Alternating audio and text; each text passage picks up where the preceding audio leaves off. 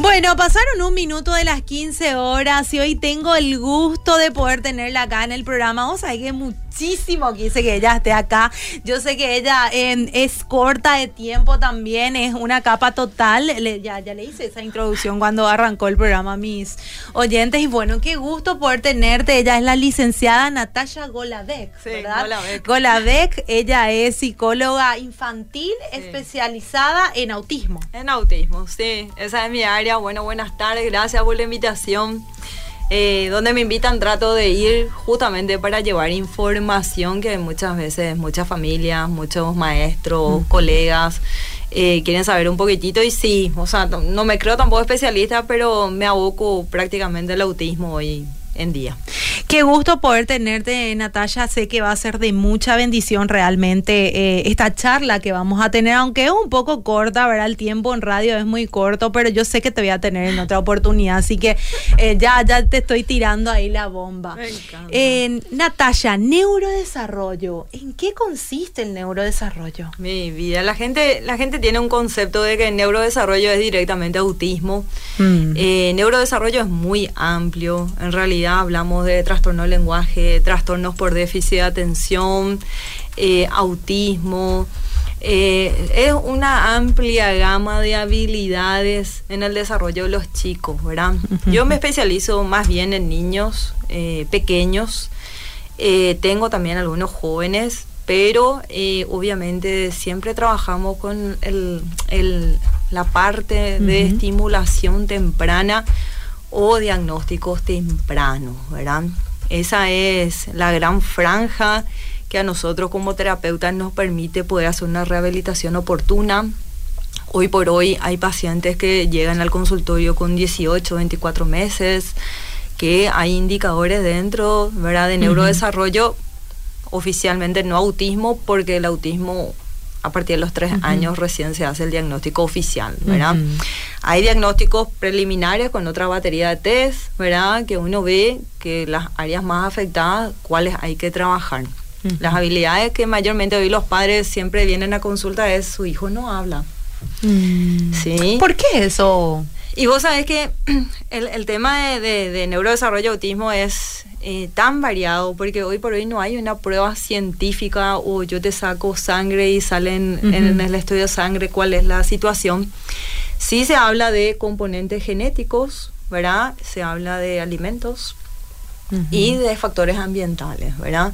Hoy justamente también, de paso aprovechamos, va a haber un congreso a nivel nacional de Sí. neurología pediátrica el 31 de agosto, 1 y 2 de septiembre en, en el Hotel del Paraguay, que se va a hablar mucho de autismo y neurodesarrollo.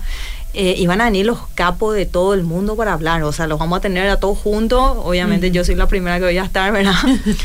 Pero ellos sí es la información que se maneja, ¿verdad? Eh, mayormente viene un desarrollo normal, un embarazo a veces normal, o la mamá tiene alguna complicación, nada de otro mundo. Pero cuando el niño tendría que empezar a decir las primeras palabras, muchas veces no se dan. O, eh, como yo siempre pregunto, bueno, antes del lenguaje hay un proceso que se tiene que cumplir, ¿sí? Por ejemplo, hay un desarrollo del tema psicomotor, del tema de la marcha, de sentarse solo, de hacer contacto visual, de de repente tener una afectividad que la mamá llega y el bebé quiere upa, eh, de que, por ejemplo, se abre una puerta y uno voltea el estímulo. O sea, esos son procesos que sí o sí se tienen que dar antes del lenguaje. Sí. Entonces yo pregunto, bueno, el lenguaje, si bien es una mayor preocupación, yo pregunto si esos procesos se dieron de alguna manera. Y hay muchos que Mm. recién en la consulta me dicen, y vos sabés que pensando, cuando yo le saludo, no me hace caso a su nombre, Mm. o cuando yo, por ejemplo, eh, cierro la puerta o me voy, no hay ningún, ninguna expresión de afectividad de que me voy de la casa, al trabajo.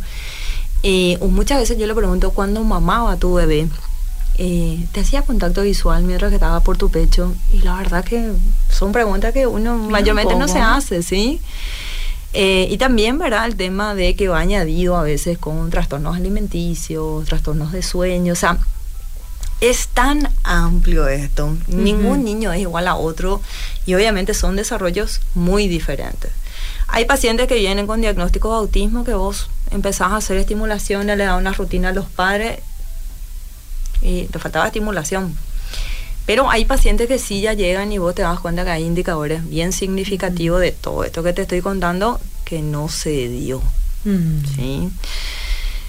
Eh, la gente tiene un concepto de que el autismo es eh, personas que nunca van a desarrollarse socialmente Mm. en la vida o pacientes que nunca van a hablar, por ejemplo. Mm. Realmente, eh, cuando yo trato de hacer las intervenciones o los diagnósticos, eh, no hay un limitante en realidad. Mm. Todo depende de qué tal la familia, el apoyo de la familia, que es Mm. nuestra, nuestra piedrita en el zapato como terapeutas. Eh, el tema, por ejemplo, de si realmente cumplen con las terapias Mm. y también con la rutina. Hay muchos papás que todo el día el teléfono. O sea, por favor, cortemos el internet. ¿verdad? O sea, imagínate que Es, es demasiado importante la comunicación Es con que- tu hijo. Exacto. La gente piensa que la comunicación es hablar. No, Mm. la comunicación es mirarte cuando yo te hablo, es señalar lo que yo te estoy pidiendo, es pasarme el objeto que yo te pido, eh, abrir una puerta, poder cerrar una puerta, un gesto, una sonrisa. No hay ningún, ninguna palabra ahí. Pero Mm. esos son los primeros estadios de la comunicación. Si eso no ocurre y a veces, muchas veces con el lenguaje tardío o, o no lenguaje, ahí yo me empiezo a preocupar. Mm. ¿sí? Yo le digo siempre a los papis, vayan, consulten, pregunten, infórmense, Mm. porque la información es poder, ¿sí? Sí. Y tienen que saber también de quién informarse. A veces lastimosamente internet tiene cualquier cosa, como tiene Sí, buenísimo. San Google. ¿verdad? como que tienen buenísimo, ¿verdad? Eh, posteos, ¿verdad? Que, que, que son científicos y están Ajá. avalados, ¿verdad? Que me parece espectacular. Pero así vienen muchos papás y me dicen, mi hijo tiene autismo, ¿verdad? O sea, ese es el buen día. Yo le digo, espera un poquitito, vamos a hablar, vamos, Vamos a sentarnos, ¿verdad? Para eso viniste acá. Mm. Hay ciertos procesos que se dan de forma natural, ¿verdad? Entonces hay que también atender lo que uno hace y lo que uno dice. Es, es un área muy delicada, es Sí. un área muy sensible, Sí. eh, porque bueno, trabajás con un niño, yo soy mamá Mm. y también te toca, o sea, es imposible que no te toque. Sí. Pero el tema es, hay una familia detrás. Sí. Hay padres que tienen expectativas espectaculares para sus hijos. Eh, por ejemplo, a veces es su único hijo, a veces eh, vino de forma in vitro, o entonces uno tiene más expectativas aún, ¿verdad? Porque le costó el embarazo. Sí. Y dar esta clase de noticias, uno no puede abrir una puerta a los 10 minutos de mirarle al paciente y decir, bueno, tiene autismo. No, No, claro. Vos tenés que llenarte de información, tenés que tomar una batería de test para ver cómo está hoy tu paciente que vos estás recibiendo, ¿sí? Y en mi área nosotros trabajamos muchas profesionales. Por ejemplo, hay muchos pacientes que no aguantan los sonidos de las bombas, que no se puede cerrar una puerta. Eso también yo te quería preguntar, Sí. Natalia. ¿Cuáles son algunos de repente así indicativos? Porque eh, yo suelo escuchar eso, por ejemplo. Sí. eh, tengo una prima que es eh, profesora parvularia y ella me dice que se da cuenta de repente de algunos alumnos que tienen, que tienen algún trastorno, ¿verdad? Claro. Y hay ese miedo de los padres de, de, de, de- de ir a consulta de repente y que le digan o que le den un diagnóstico, porque ella me dice, bueno, si yo me acerco y le digo a una mamá, es como para que me marque esa mamá, me ponga la cruz, ¿verdad? Y a ver si, si vos podés de repente dar algún consejo a esos padres, porque eh, eh, como todo padre tenés miedo, ¿verdad? Pero no, yo por ejemplo le haría un diagnóstico igual a mi hijo, ¿verdad? Si de repente no veo que él tiene algún trastorno, me gustaría, por ejemplo, en irme al, al psicólogo y que de repente le evalúe qué tal está con su desarrollo, ¿verdad? Pero Claro. hay otra parte que tiene tanto miedo a eso. Lo que pasa es que somos padres, o Mm. sea, tu bebé, tu bebé. Imagínate Mm. que yo venga y le hable, te diga, tu bebé tiene esto o parece o tiene indicadores. Yo, yo también me enojaría y no sé qué haría ahora. Pero a lo que voy es, eh, primero, que la intervención temprana es lo más Mm. maravilloso que hay. No es lo mismo trabajar con un niño de 2, 3 años que trabajar ya con un niño de 6, 7 Mm. años. Las complicaciones ya son un poco mayores. Mm. A eso se le añade también a nivel social eh, los compañeritos, si tu compañerito no habla bien, es como que no, este no habla bien, afuera. Eh, los propios niños son así, o sea, es parte de la naturaleza, obviamente, pero hay que saber inculcar un poquitito el tema eh, de la diversidad hoy en día, mm. propiamente bien dicha, ¿verdad? Mm. Los niños eh, que tienen ciertas dificultades de aprendizaje, de mm. funciones corporales, pero obviamente hoy el autismo está muy relacionado con lo que se llaman alteraciones sensoriales. Las alteraciones sensoriales son variadas. Mm. Hay pacientes que no usan zapato o no usan texturas en los pies, que siempre van a venir descalzos. Em, por ejemplo, ciertas texturas de las ropas. O lleva una plantita en la mano. Eh, a veces yo tengo pajitas o palitos, siempre están paseándose, no todos. ¿eh? claro, claro, estás dando algunas eh, bueno, puede cerrar la puerta, eh, no pueden escuchar ruidos mm. fuertes, eh, tienen obsesiones, por ejemplo, de que solamente ven todo un tipo de propagandas. Mm. Y son pequeñitos, ¿verdad? O todo el juego, que es el juego simbólico, por ejemplo. El juego simbólico yo te doy una tapita y vos la encastrás en donde debería de ser, ¿sí? Obviamente depende de la edad del paciente. Y agarra al paciente y agarra y te lo pone en fila. Mm. Eso no es un juego simbólico. O vos le das un auto y en vez de que el paciente lo, lo balancee en el piso o en la mesa, te da la vuelta y ruedita. ¿Sí? Mm. Esos no son juegos simbólicos. ¿sí? O mm. de repente el paciente te camina de punta de pie. Puede estar de repente cuando se emociona, ellos tienen un aleteo, o algunos juegan con la mano.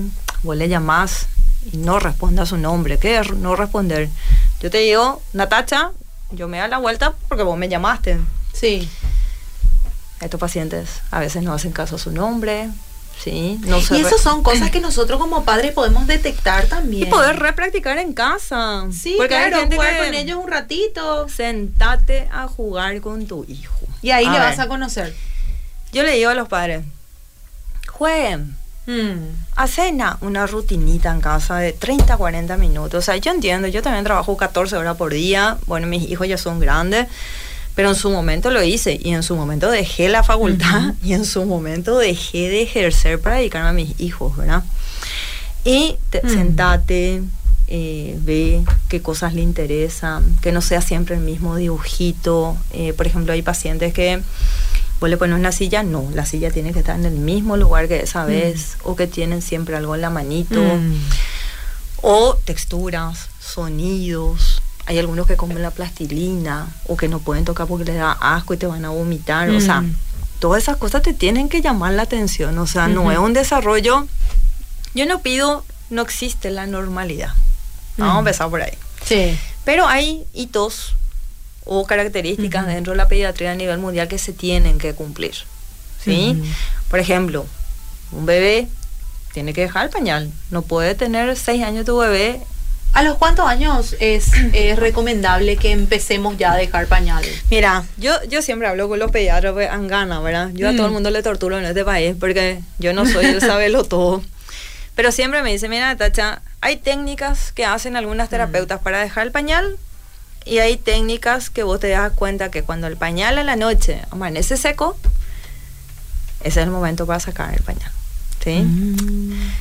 Pero ¿qué pasa cuando viene un pequeño de 4 o 5 años que no te avisa para entrar al baño, que no le molesta su pipí ni su kaki? Eh, que bueno, sabe si tiene hambre, si le gustó o no le gustó. O sea, esos no son los hitos dentro de lo esperado de su desarrollo. ¿sí? Entonces, vos como papá, como mamá, obviamente tenés que acudir a los profesionales, no te digo ni a la psicóloga, anda al pediatra. Mm. El pediatra obviamente tiene sus protocolos de derivación, depende de la necesidad de cada niño, mm. ¿sí? O de repente sí, vos decís, bueno, le conozco a fulano, le voy a llamar, le voy a escribir, a ver dónde me puedo... Mi vida, mira, yo bajé el teléfono porque 24 pues, horas explota, porque siempre así, uh vos sabés que la prima de tal cosa necesita una fono, bueno, eh, busca tal fono, porque fono hay miles. La de deglución, la de lenguaje, o sea, son miles. es, un planeta esto, entonces depende de la necesidad. Entonces vos tenés que darte cuenta de que hay varios indicadores que ya te tienen que llamar la atención. Mm. Ni siquiera, como yo le digo a veces a los padres, ni siquiera a mí me aturdo el tema del lenguaje. A mí me preocupa que no existe una intención de comunicar. Es lo mismo que yo estoy hablando con y vos ni me mires. como Ah. Diciendo, esta no existe, ¿verdad? Y estoy jugando. ahí Claro, y yo estoy en la mía. Eh. Claro, ¿entendés? Eh, o por ejemplo, están otros niños, todos jugando, todo, y tu hijo en un rincón aislado. Pero por propia decisión, ni siquiera porque Ujú. los otros no le invitan. O son malos. Claro, o sea, hay mucho malito. hay mucho malito, ¿verdad? Pero bueno, criatura. Pero ahí te das cuenta, o sea, ¿por qué se aísla socialmente si él tiene que tener un interés natural en juntarse con otros Mm. niños? Eh, ¿Por qué siempre juega, por ejemplo, pero no hace el juego simbólico, sino que amontona cosas, o cambia de un lugar y le lleva a otra, o le pone todo en fila a todos los animalitos? O sea, ¿por qué hace eso? ¿Por qué, ¿por Mm. qué no juega en la casita? Mm. Si vos le decís, ¿dónde está papá? Acá está. ¿Por qué no hace eso? ¿Por qué no te señala lo que quiere si ya tiene una edad pronunciada? No vamos a pedir a un bebé de 12 meses, Mm. pero un nene de 3 años sí, ya señala quién es tu papá, quién es tu mamá, anda a Ujú. traerme tal cosa, cosas simples. Entonces, si esas cosas ya no se están dando, algo está pasando. ¿sí? Mm. Eh, hoy somos muchas las que estamos en esto, eh, amadas y odiadas, ¿verdad? Porque Mm. no es fácil dar estos diagnósticos. La gente a veces dice, bueno, pero es tu trabajo, qué sé yo. Sí, es mi trabajo.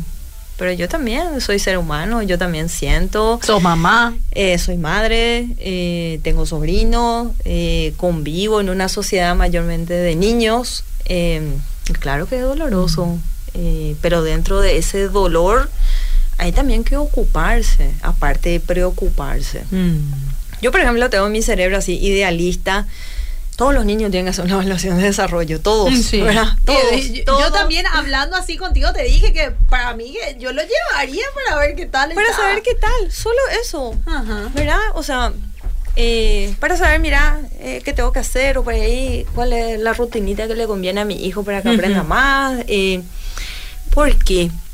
Porque obviamente no todos sabemos de todo. Mm. O sea, yo sé esto, esto es lo mío. Yo no hago lenguaje, yo no trabajo eh, áreas sensoriales, que trabajo en la terapia Ujú. ocupacional. Yo no soy psicopedagoga, que son la- las profes o las licenciadas en realidad que se dedican a todos los trastornos de aprendizaje. aprendizaje. Entonces, todo tiene su- sus formas. Mm. Eh, no todos los niños son iguales, ni no va a existir eso. Eh, el tuyo puede hablar los dos años, el mío puede hablar los dos años, dos meses, pero se espera que para los dos años y medio ya tenga lenguaje oral, Mm. ¿sí? O, por ejemplo, hay pacientes que tienen lenguaje oral súper bien, pero vos le preguntás qué comiste hoy y te responde cualquier otra cosa. ¿verdad? O vos le decís, te gusta este y te habla de otro tema, ¿verdad? Entonces, es como que vos decís, bueno, no está comprendiendo lo que yo le estoy diciendo, ¿sí? Mm. Y hay algunos que tienen súper desarrollado el lenguaje, Sí. Pero vos te das cuenta que es un lenguaje, eh, si vos escuchás, como yo siempre digo, medio, eh, con el debido respeto, que, que le quiero muchísimo a todos, medio de México lindo. ¿sí? Ah. Vos te das cuenta que la tonalidad no es esta. Los dibujitos pueden influir en eso, Y licenciada. mira, yo- Háblame no de los dibujitos. Por favor, que pucha los dibujitos. Yo así, yo le digo, ¿verdad? Que sea con una finalidad de aprendizaje el dibujito. Mm, hay mucho que, que, que te Ay, ayudan a aprender. Y hay otros que son Que catastróficos. Eh, Yo Sí. solo mira, porque mi- la mamá, mi paciente, así, ¿qué dibujito ve tu hijo? Yo anoto todo y me voy a la noche y veo en casa. Yo digo, Dios mío, ¿verdad? ¿qué pasó acá? Que Mm. le pega, que se desnuda, que le empujaron Ah. al otro. Eh, o sea, mucha violencia. Sí. Pero ahí, ahí vamos, ¿verdad? La gente dice, eh, todos los niños ven esa clase de dibujo, pero no todos desarrollan ese tipo de lenguaje. sí. Eh, o todos hacen esto. Bueno, sí, hay un periodo que uno que está más con su mamá, que no se aísla, pero Mm. obviamente cuando los intereses son grupales, uno tiende siempre a tirar a su, Mm. a su lado. Es lo mismo. Yo estoy, estoy con mi marido viendo fútbol y están las chicas tomando mate, yo me voy con las chicas. eh, es Eh, natural, claro. natural. Y eso no sucede con los chicos. Mm. O vos le pones o le decís, vamos a hacer esto y esto. Y hace cualquier otra cosa, ¿verdad? Y no puede, no puede lograr hacer una actividad. yo siempre le digo, porque a veces los papás, los papás son un poco más racionales, ¿verdad? Sí. Viste que la mamá es pobrecito mi vida, mi cor-". porque la mamá es así. Los papás son más. Los papás sí, garrote. Eh, yo te dije, lo fulana, que ahí que... Entonces yo le digo, bueno, me imagino que cuando ya llegaste acá, ya le garroteaste bien ya a tu hijo, ¿verdad? le dije así, que yo estoy totalmente en contra. He salido de mi consultorio a echarle a varios padres porque le pegaron a mi paciente en la sala de espera, por ejemplo, ¿verdad? O sea, Mm. yo soy de ese estilo, educar con amor, Mm. meterle límite, todo lo que vos quieras. Pero adelante mío, no le vas a pegar a tu hijo. O sea, yo soy Mm. de esa que yo lo que le quería pegar al papá, ¿verdad? ¿Y qué pasa con eso? Y me dice, sí, y yo le pego, pero igual nomás vuelvo a hacer. Ahí está el problema, le. Mm. Si yo a mi hijo le digo, bueno, yo tengo hijos grandes, pero si yo le digo, mira, te voy a sacar el celular, no vas a tener tres días porque hiciste esto. Derechito yo voy a andar después. Jamás va a volver a hacer lo mismo porque sabe lo que le espera. Claro. Pero eh, esta clase de, de población o de niños que tienen ciertas dificultades, vos le amenazaste, le sacaste lo que le gustó, eh, le pegaste. Otra vez. Y se da la vuelta, hace lo mismo. Mm. Entonces, ¿qué está pasando? ¿Verdad? Mm. Entonces ahí te das cuenta que algo pasa. Por Sí. ejemplo, el contacto visual no lo hacen, así como hacemos nosotras. Hay muchos que sí lo hacen. Sí. Y te confunde el diagnóstico, ¿verdad? Que te mira y todo, pero vos después le escuchas un lenguaje que, o una comprensión que no es dentro de la edad expirada, ¿verdad? Mm. Entonces es como que vos, eh, vos tenés equipos terapéuticos. Yo nunca puedo trabajar sola. Yo tengo que... Claro, tenés que derivar también. Es que no, el paciente no es de uno. A ver, eh, nosotros estamos de paso en la vida de la familia y de los pacientes. Vos tenés que hacer lo mejor que podés y lo que sabes. Lo que no sabes, no lo hagas. No Mm. pruebes. Eh, tu, tu paciente no es un conejito de India. Mm. Y por eso yo siempre digo, métanse en charla, especialícense. Eh, nosotros estamos tocando vidas. Eh. En nuestras manos muchas veces están las decisiones más lindas y las decisiones más catastróficas para muchas familias, ¿verdad? O sea, vos tenés que saber cómo va el diagnóstico, que tu diagnóstico en serio sea certero. Mm. Eh, te puedes equivocar, sos ser humano, claro que sí, pero con todo el respeto del mundo. Y yo, por ejemplo, hay mucha gente que te dice, y bueno, puedes hacer todo nomás, ya acaban combo, le dicen. Y yo le miro y le digo, bueno, tengo unos cuadros ahí. Usted leyó, señora, psicóloga, ¿verdad? Psicóloga, yo soy, sí. Yo no soy fonoaudióloga. Yo tengo que estudiar 15 años más o menos para ser experta en fonoaudiología y con suerte, ¿verdad? Entonces, la fonoaudióloga, lenguaje. Natacha, psicóloga, conductas, ¿verdad? O sea, lo que pasa es que la gente a veces tiene un concepto de que hacer todo junto o una hace todo. Claro. Eso tampoco no es así, ¿verdad? Sí. Y acá, a fuerza de... Los niños son divinos. Mira, yo ligo todos los días mi vida, porque a veces ellos también se ponen argeles, ¿verdad? O- Sí. Tienen sus momentos como todas las criaturas. Son niños, Sí. igual que el tuyo, que el mío, son niños, aprenden diferente, Sí. aprenden diferente, ¿sí? Eso está clarísimo. Pero ¿qué pasa? Que a veces los padres son las grandes limitantes para nosotras como terapeuta, con todo el cariño del mundo, pues yo le conozco Sí. muchos papás, ¿verdad? Pero vos le explicás, le decís, sacale a la tele, hacen un jueguito ahí en casa, prepararle a un espacio de juegos didácticos. Sí. No le vayan a dar otra vez la tablet y le dan, y le dan Sí, porque es la manera más fácil de repente Ya de que sé, ellos se ¿verdad? queden ahí quietos y Y de yo que co- tomo mi mate la comida ahí con el con la tablet. Bueno, pero sacale un poco de eso, a ver si tu hijo es funcional. Ahí se concentra más en la comida y todo cuando yo mira yo te digo por experiencia un tiempo era imposible que mi hijo coma sin sin el dibujito viendo pero llegó una edad que él mismo pidió su espacio y que él mismo no quiere ver dibujito y quiere disfrutar Claro. más de la comida Una cosa es tener técnica, ¿sí? Mm. Buenísimo. Vos ahí, ¿verdad? Sentate, papi, ahí le tenés. Eh, Esa técnica tiene que servir para todas las áreas de su vida. La Mm. maestra no le va a sentar con una tablet. ¿Me explico? La psicóloga no le va a sentar con una tablet. La fonoaudióloga no le va a sentar con una tablet. O sea, tu estrategia tiene que funcionar para vos, para mí, para la profe. O sea, y si por ahí te sirve de buenas a primeras, eh, después hay que retirarla. Mm. Porque el paciente te va a hacer caso a vos o a la tablet. Ah, Obvio. Eh, los Mm. mitaíños vuelan con esta tecnología. Ellos Sí. nacieron con el dedo así, ¿verdad? con el dedito ¿verdad? Yo le digo, yo a veces se me cuelga todo mi teléfono, mis hijos, si tengo que llegar a la noche, no entiendo qué esto, qué es ellos, ¿verdad? Mm. Ellos ya nacieron con el dedo así. ¿entendés? o sea, no sé. Imagínate lo que es para nosotros. Entonces, eso yo digo. Si yo te retiro esto, ¿vos podés ser funcional conmigo? Sí. Mm. ¿Vos podés seguir hablando conmigo? ¿Podemos Sí. chusmear? ¿Puedo poner esto acá? ¿Soy funcional? Soy funcional. Perfecto. Ahí está el problema. Si yo me voy en los diferentes ámbitos de mis pacientes, ¿son o no funcionales? ¿Qué es funcional? La gente dice, pero mi hijo es funcional. Claro que sí. Vos le preguntás algo, te responde, no sabemos. Y tiene el lenguaje. Le llamas por su nombre, te responde, mayormente no te responden. Vos así, golpeás, palmeás en su espalda, haces ruidito. No, No le voltean al no. estímulo.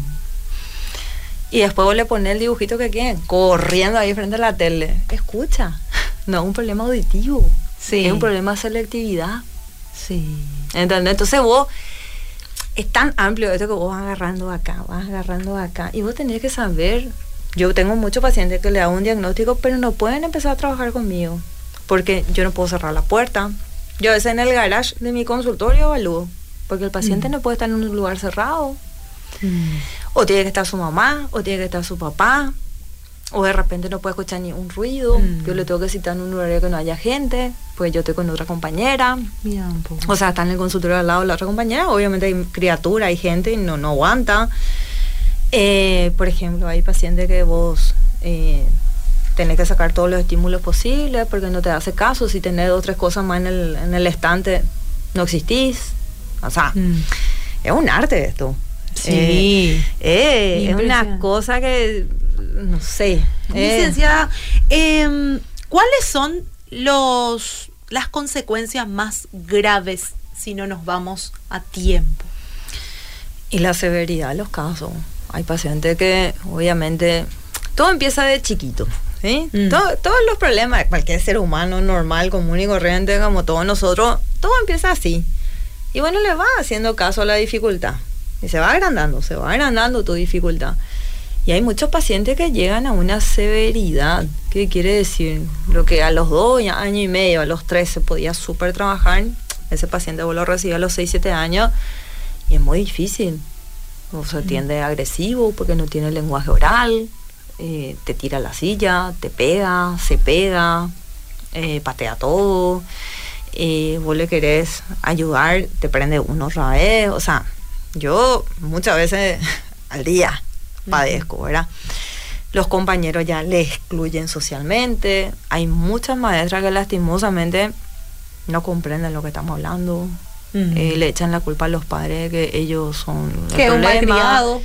Eh, que, sí, El famoso no. sos malcriado. ¿verdad? Entonces yo así me quedo y digo, bueno, ahí está. Y yo, ¿verdad? O sea, imagínate, si a los 2 3 años ya es difícil a veces comunicarte con tu hijo, imagínate con un nene de 6, 7 años que tiene que estar escolarizado. Y el colegio exige que tiene que leer, que tiene que escribir, que se tiene que portar de tal o cual manera. Eso ya no existe.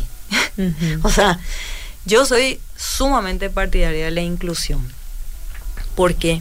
Porque lo que tu hijo pudo aprender en una semana, el mío va a aprender de un mes. Mm.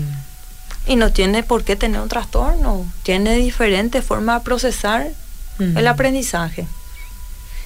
Pero el tema es que estos niños sí traen consigo otras situaciones. No es solo Mm. social, es de lenguaje, es de conductas. Muchos de ellos a veces son agresivos. Imagínate que le da algo a la maestra, le pega a la maestra, le pega al compañero. El tema, por ejemplo, obviamente va a tener dificultad en la lectoescritura y, y no va a poder cumplir con el colegio como el colegio a veces espera, ¿verdad? Mm.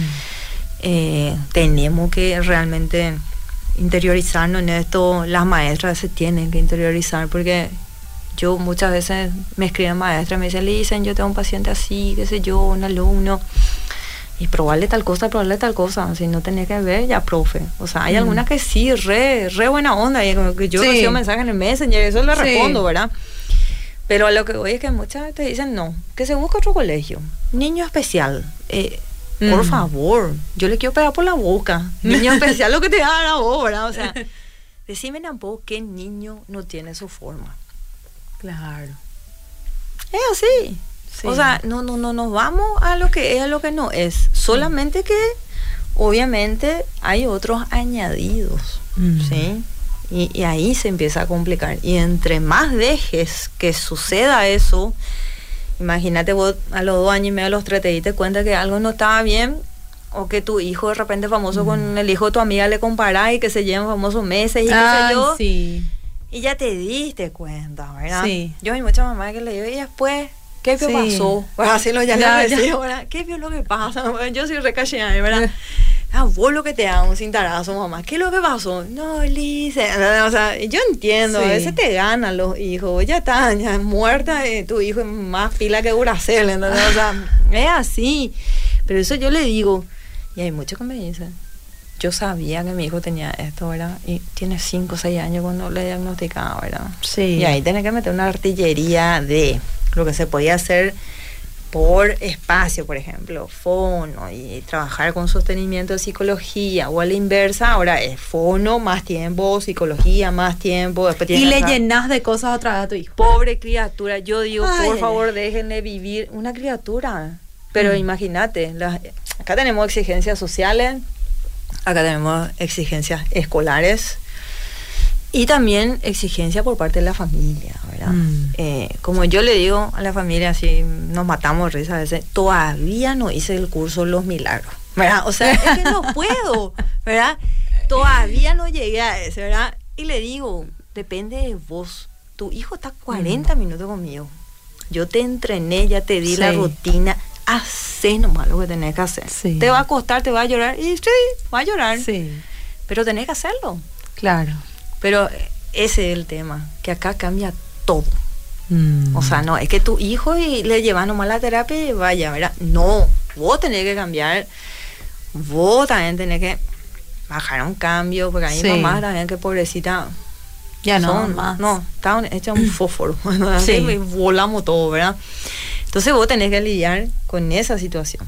Sí. Yo soy mucha de hablar con la familia, así, vení, Napo. Yo así, vení, vení, acá, acá sentate. ¿Qué es lo que pasa? Yo así, ¿verdad? O sea, pero le digo bien, porque la gente cree que dentro de la consulta se hace todo. Mentira, ese niño no vive conmigo, yo no soy su mamá.